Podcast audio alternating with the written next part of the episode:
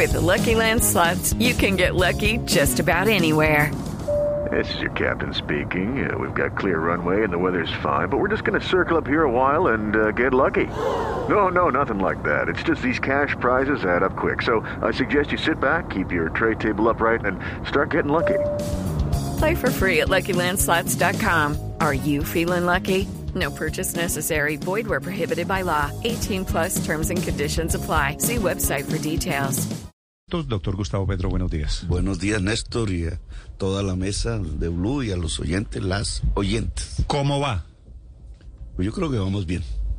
Todo indica que vamos muy bien. Su termómetro del optimismo, estamos a pues menos de dos semanas, las elecciones son el domingo de la semana entrante. ¿Qué le dice su, su radar, su olfato? Que vamos a ganar las elecciones. En términos de la consulta del pacto histórico, ahí hay que pedir el tarjetón, esa es una dificultad. Eh, que obviamente pues mucha gente no va a saber que hay que pedir la consulta, el tarjetón. Y, pero digamos, eh, yo creo que de todas las consultas que están disponibles, sacaría la mayor votación, lo cual es importantísimo para poder ganar en primera vuelta. ¿Cuántos votos le calcula usted a su, a su... Es decir, con base en el historial de las elecciones en las que usted ha participado? En las elecciones del 18, que allí en ese tipo de consulta fue que Duque picó en punta. Sí. Y nunca más lo pude volver a alcanzar. El, el Ñeñe lo, le ayudó mucho en, la, en el último momento. el, el, allí él sacó casi cuatro millones de votos. Más, un poco más incluso. Y en total esa consulta ajustó más de 5 millones. Seis, casi 6 millones de votos. Yo no sí. recuerdo bien el dato Sí, sí. ya. Eso mismo es lo que debemos alcanzar ahora como pacto histórico. ¿Usted cree que va a meter 4 millones de votos en esta Y consulta? quizás más, esa es la idea. Y, y ojalá el pacto pase los 5 millones. Si eso se aplica, que es otro interrogante, si la gente que dice voto Petro vota también pacto en el Senado y la Cámara, que son propiamente las elecciones de marzo, las del Congreso, pues eh, tendremos una bancada de mayoría relativa que será muy importante para impulsar las reformas y los cambios que Colombia necesita en la economía, en la sociedad, en el poder político, eh, al ganar las elecciones presidenciales. A propósito de eso, quería preguntarle, ¿cuál es el primer proyecto, si usted llega a hacerse a una bancada grande, como dicen todas las encuestas, que podría suceder, aupado por una fuerza política parlamentaria sólida, ¿cuál sería el primer proyecto que Hay que decretar la emergencia económica. Y por como eje central de varios, porque no es uno solo, el hambre. Colombia está en una situación de hambre. Estas circunstancias, ya, había unos anuncios, las estadísticas del DANE, la realidad de una sociedad en, en las capitales de Colombia fundamentalmente, donde la mayoría de la población no come tres veces al día. Pero una emergencia económica tiene que estar fundamentada, justificada Sí, ante la en eso, ¿no? en el hambre. ¿Qué, qué más emergencia No, que, no, la, pero- que la población dice- tenga hambre? Dice la Constitución que tiene que haber un hecho sobreviviente. Sí, es el hambre. Es que no, estos niveles de hambre no son los que venían eh, eh, antes de Duque, que también había, pero no en la magnitud de hoy. La magnitud de hoy es una catástrofe social. El hambre tiene un problema cuando ataca a la niñez, la formación del ser humano en la primera infancia. Y es que deja unas secuelas irreversibles. El niño, la niñita, se come parte de su organismo, entre eso, parte de su cerebro.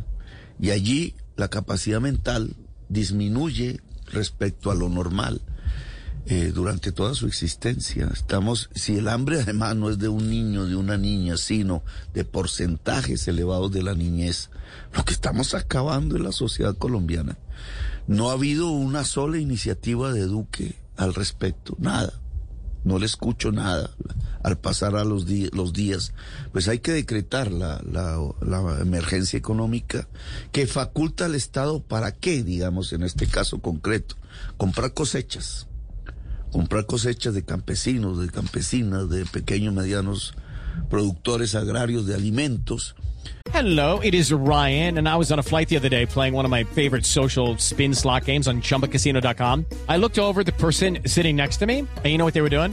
They were also playing Chumba Casino. Coincidence? I think not. Everybody's loving having fun with it. Chumba Casino is home to hundreds of casino style games that you can play for free anytime, anywhere, even at 30,000 feet. So sign up now at chumbacasino.com to claim your free welcome bonus. That's chumbacasino.com and live the Chumba life. No purchase necessary. Group. Void prohibited by law. See terms and conditions. 18 plus. eh, proteger producciones alimenticias en Colombia, establecer una política más de mediano plazo de, eh, de, de subsidio a los insumos agrarios y llevar esa comida como antaño hacia el IDEMA.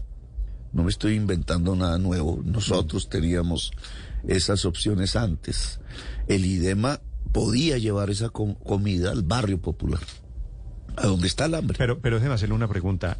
Eh, la emergencia económica de la que yo no le había escuchado eh, esta, esta posibilidad, básicamente lo que le permite a los gobiernos, le permitiría a usted como presidente, es legislar vía decreto, ¿cierto? en, en las materias atinentes a por qué se decretó la emergencia, es decir, al hambre. Y entonces, ¿cuál es la gracia de sacar una fuerza parlamentaria? ¿No sería una paradoja? La Estamos hablando de, económica- de sacar un músculo político y lo primero que usted hace es reemplazar a esa fuerza política. Sí, emergencia económica es emergencia. Primero que es, digamos, se supone es transitoria, dura un tiempo, ahí la constitución dice cuánto. No son sino tres meses. Y en esos tres meses tienes que resolver el problema. Y por eso el Estado se vuelve un poco más eficaz, que es lo que garantiza el decreto de emergencia. La emergencia y que pasa por, por instancias judiciales. El, el, la gracia aquí es poder tener instrumentos rápidos para resolver el hambre en Colombia.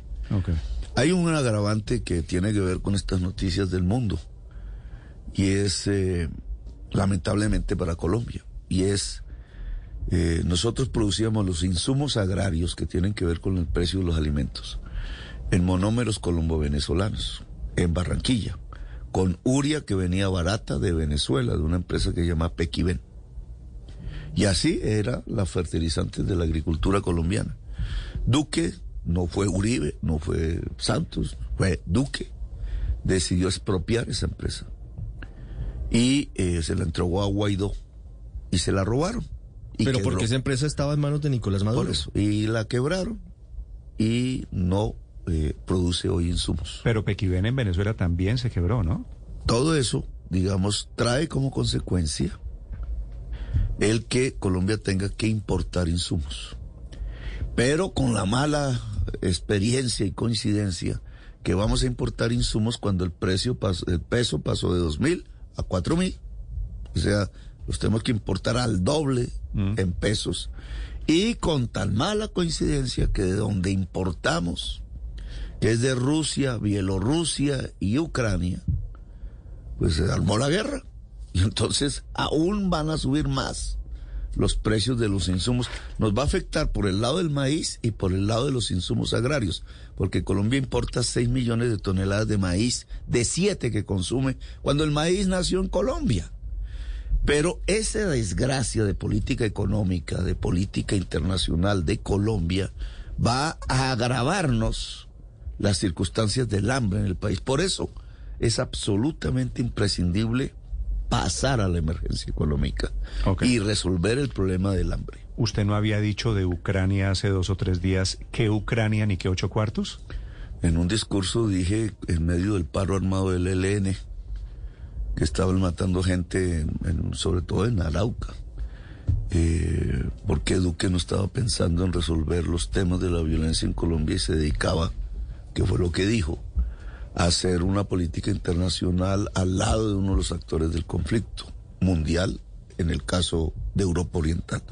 No, pues porque no resuelve primero la violencia en Colombia. Nosotros, ¿cómo podemos tener autoridad moral en cualquiera de los conflictos que se desaten en el mundo si no estamos resolviendo el propio? Si no estamos resolviendo que en Colombia están matando a la gente en muchas regiones del territorio nacional porque el gobierno ha dejado el territorio colombiano en muchas partes en manos de las mafias. Pero la frase de, de que Ucrania ni que ocho cuartos eh, quedó entonces citada un poquito mal, ¿no? Sí, claro, porque entonces ¿qué quiere decir como si no nos importara Ucrania. Claro que nos importa Ucrania y Rusia y el mundo. y ¿Qué opinión tiene sobre climática. eso, senador Petro? ¿Usted qué opina de, de los ataques de la invasión del presidente Vladimir Putin a Ucrania? Que ahí hay mucha doble moral, ¿no? Primero, Putin es el jefe de un Estado autoritario que ha hecho su reciente riqueza a partir del petróleo. Es decir, es una potencia petrolera y de gas. Es lo que yo llamo la economía fósil. Cuando por ahí ciertos contradictores dicen que Petro quiere volver a Colombia, ahora dicen Petro quiere volver a Colombia como Rusia, pero si eso es solo petróleo, yo lo que quiero es desconectar a Colombia del petróleo. Esas son guerras del petróleo, como las hubo en Libia, en Siria, en Irak, más traducidas en guerras del gas. Europa Occidental indudablemente quiere una confrontación Ucrania-Rusia, porque si esos dos países se juntan, adquieren el monopolio del gas del que vive Europa Occidental. Eso se llama economía fósil. Estamos viviendo las guerras finales de la economía fósil, tan peligrosas que hablan de bombas nucleares, hablan de genocidios, hablan de acabar países enteros, hablan como si nada hubiera pasado en la historia del siglo XX de una tercera guerra en Europa, que en el fondo, como todas las demás del, 10, del 14 y del 39, pues se volvieron guerras mundiales en unas condiciones que podrían extinguir la especie humana. Esto es lo que yo llamo la barbarie.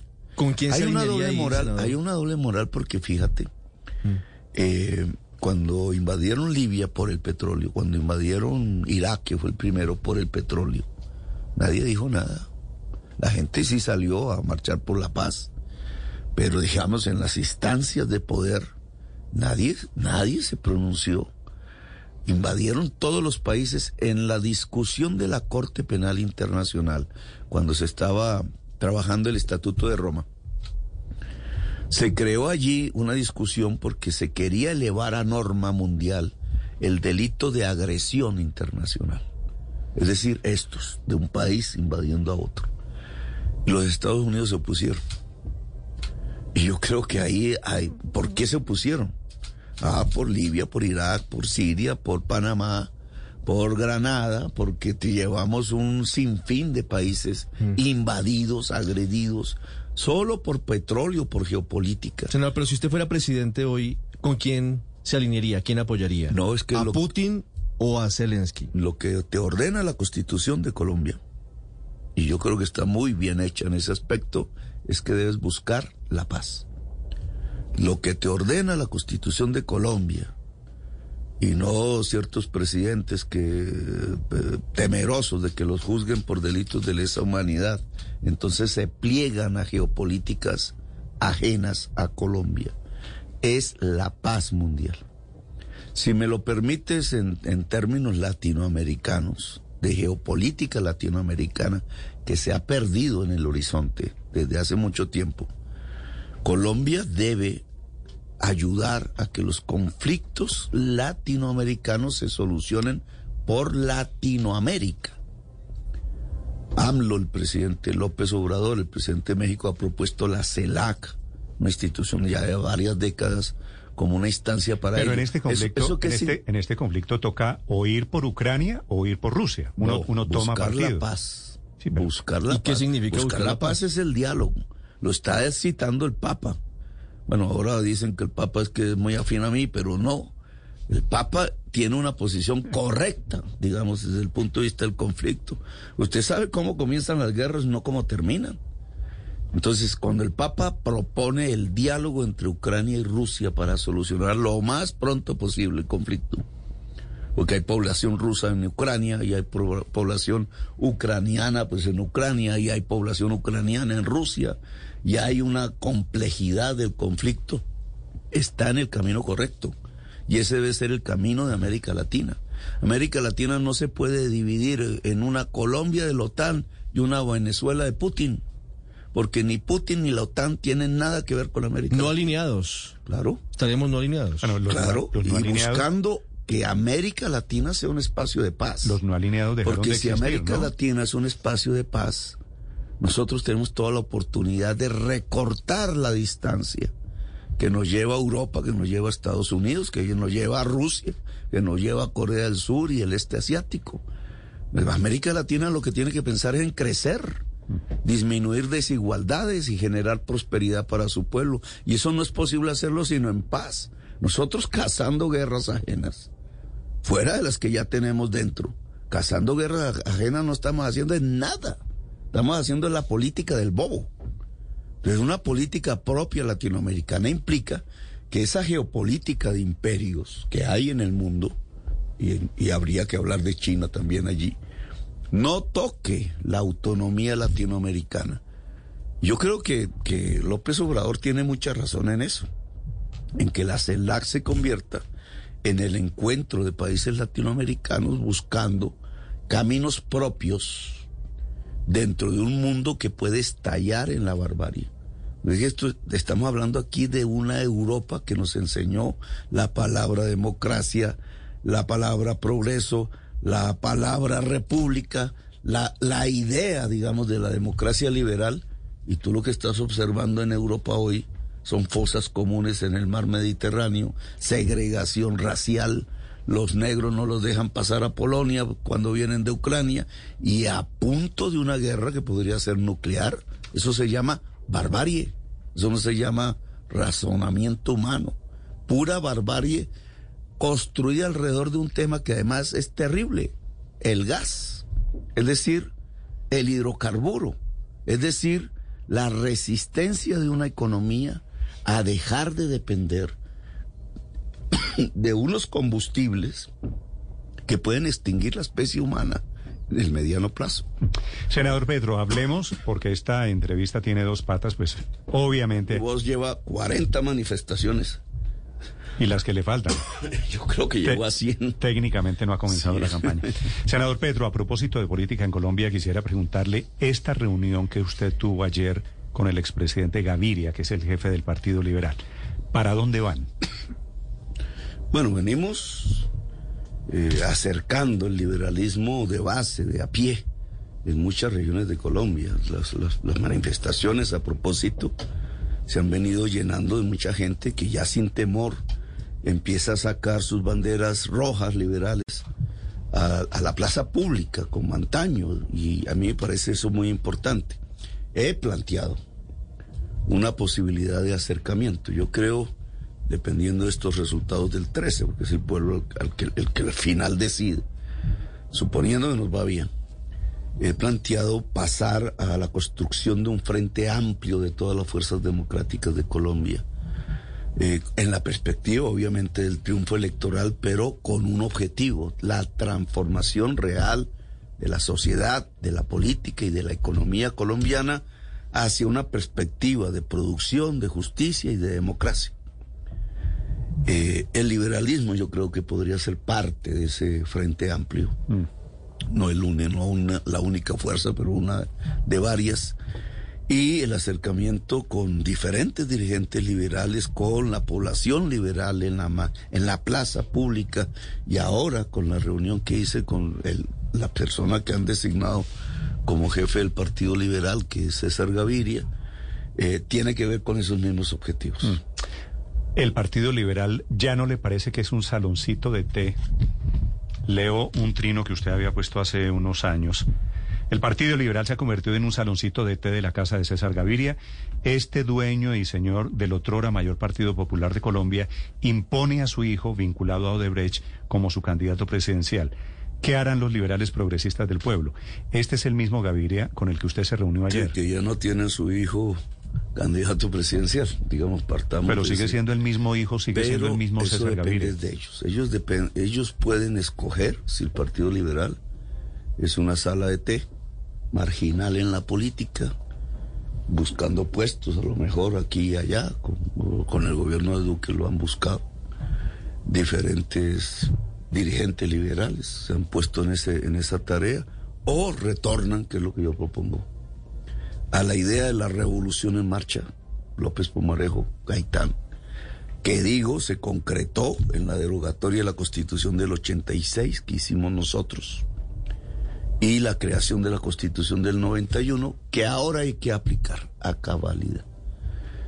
Y ahí empiezo, digamos, porque la Constitución del 91 se hace entre varias fuerzas, incluida el liberalismo y el M19, el progresismo de ese entonces.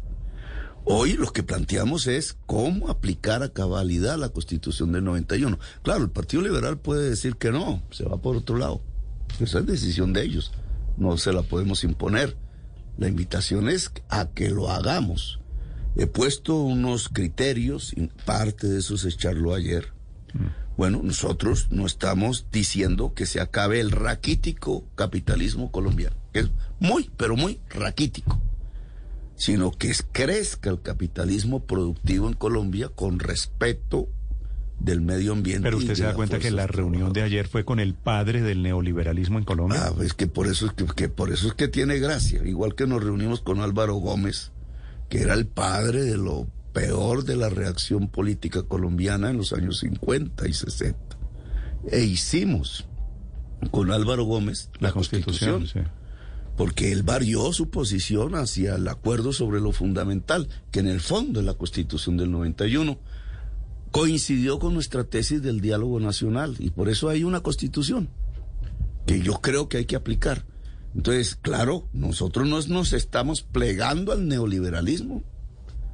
Yo le dije a César Gaviria, mire, podemos desarrollar el capitalismo, hay que hacer una reforma agraria para ello, hay que cumplir los acuerdos de paz para ello, porque eso tiene que ver con el desarrollo del capitalismo, quitar las premodernidades que ahogan la posibilidad del desarrollo productivo de Colombia, pero al mismo tiempo, como generador de riqueza, entonces hay que garantizar quitarle a los negociantes la garantía de los derechos fundamentales de la gente, entre los que está la salud, la vida, el trabajo, la pensión, etcétera, el agua potable. Hoy hablaríamos de la conectividad a internet, de la energía eléctrica. La Constitución no alcanzó a ver eso. Y Judy was boring. Hello. Then Judy discovered ChumbaCasino.com. It's my little escape. Now Judy's the life of the party. Oh, baby, Mama's bringing home the bacon. Whoa, take it easy, Judy. The Chumba life is for everybody. So go to ChumbaCasino.com and play over 100 casino style games. Join today and play for free for your chance to redeem some serious prizes. ChumbaCasino.com. No purchase necessary. Void where prohibited by law. 18 plus terms and conditions apply. See website for details. ¿Eso qué significa? Salir del neoliberalismo, porque solo lo público, solo la capacidad del Estado puede en realidad garantizarle los derechos a la totalidad de la población cuando estamos hablando de derechos fundamentales. Sí. Entonces, ahora, los liberales accederán a esa rectificación histórica.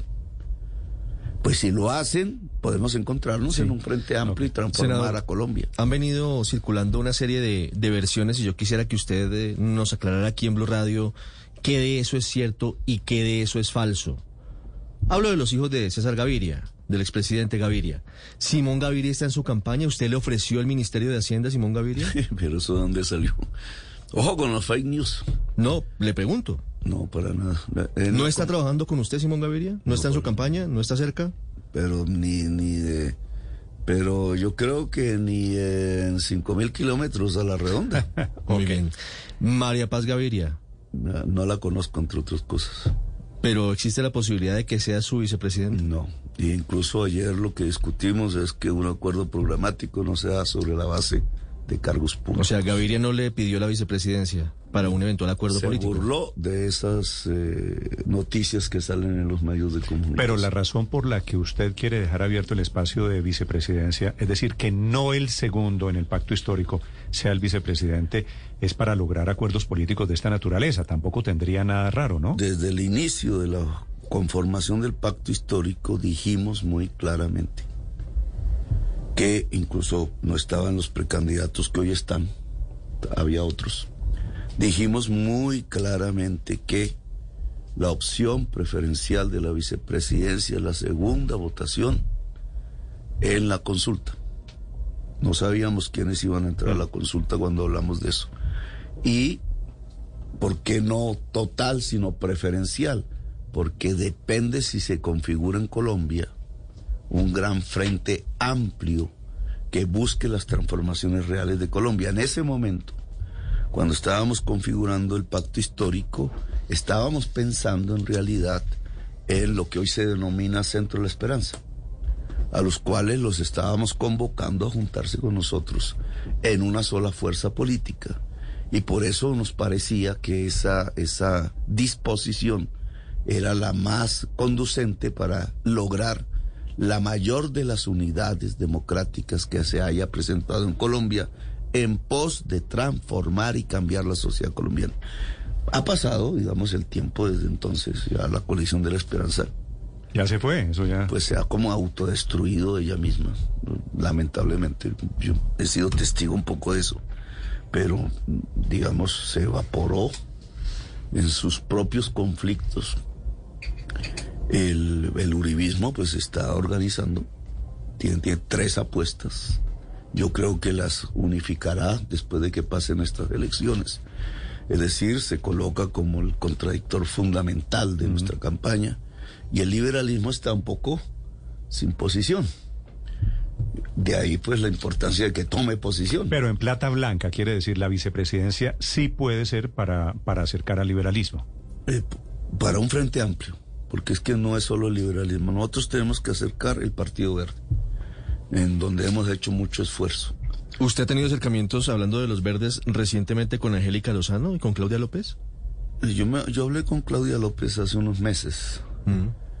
Eh, Cuando le dio el beso de despedida y limaron las perezas. Besito y... y eh, un besito, un no, tintico. No, digamos, eh, ahí reconocimos con mucha franqueza que hay unas distancias entre el proyecto que ella maneja para la alcaldía de Bogotá y el que yo dirigí, porque yo también fui alcalde y hay unos puntos pendientes. El problema central, y en algún debate entonces me decían, califique esas preguntas que hacen en los debates, ¿no? Pues, saque, sí o no.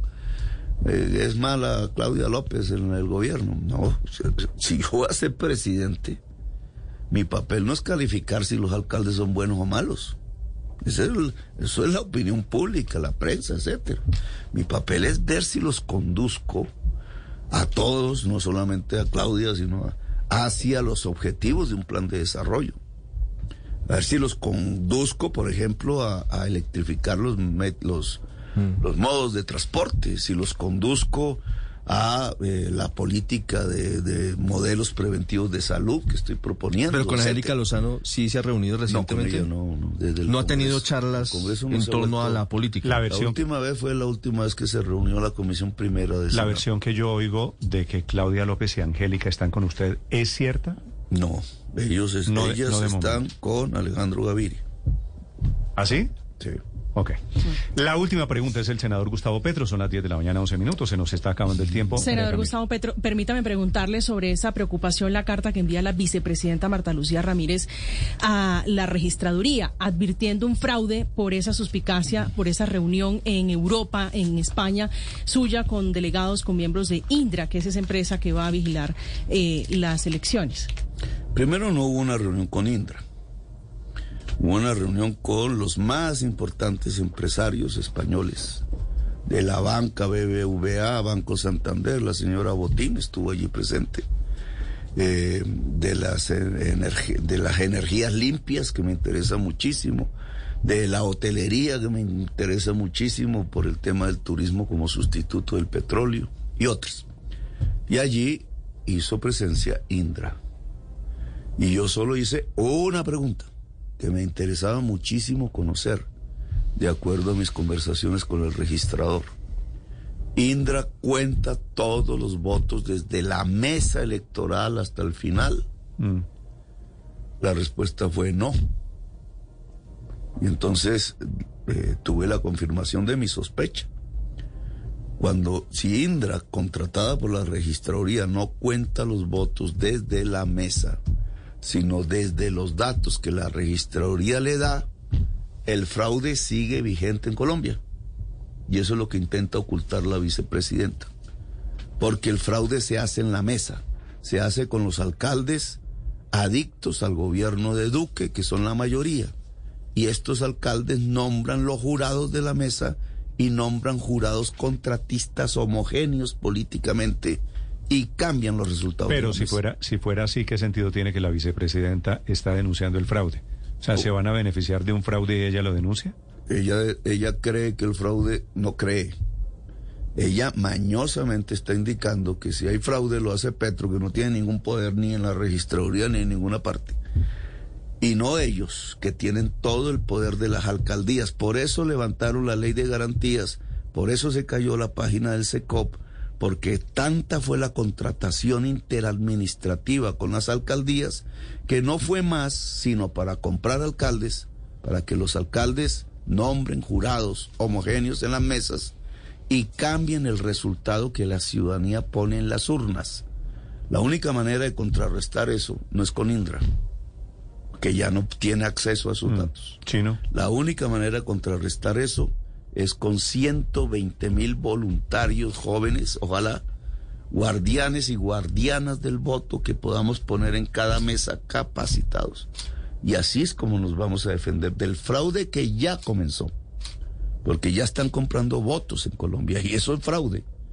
La, la- la- la grabación de Aida Merlano no es un caso eh, insólito de un Romeo y Julieta a la colombiana. es el caso general que usa el sexo, que usa el amor, pero que usa fundamentalmente el dinero para comprar electores con muchas necesidades por millones y cambiar la decisión real de la sociedad libre de Colombia.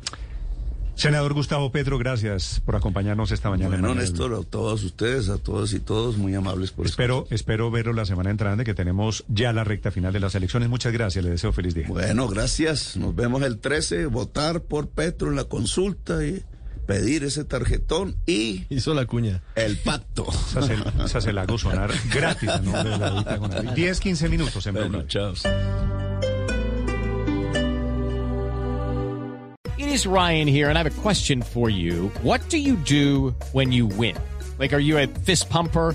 A woohooer, a hand clapper, a high fiver. I kind of like the high five, but if you want to hone in on those winning moves, check out Chumba Casino. At ChumbaCasino.com, choose from hundreds of social casino style games for your chance to redeem serious cash prizes. There are new game releases weekly, plus free daily bonuses. So don't wait. Start having the most fun ever at ChumbaCasino.com. No purchase necessary. Group. Void were prohibited by law. See terms and conditions. 18 plus.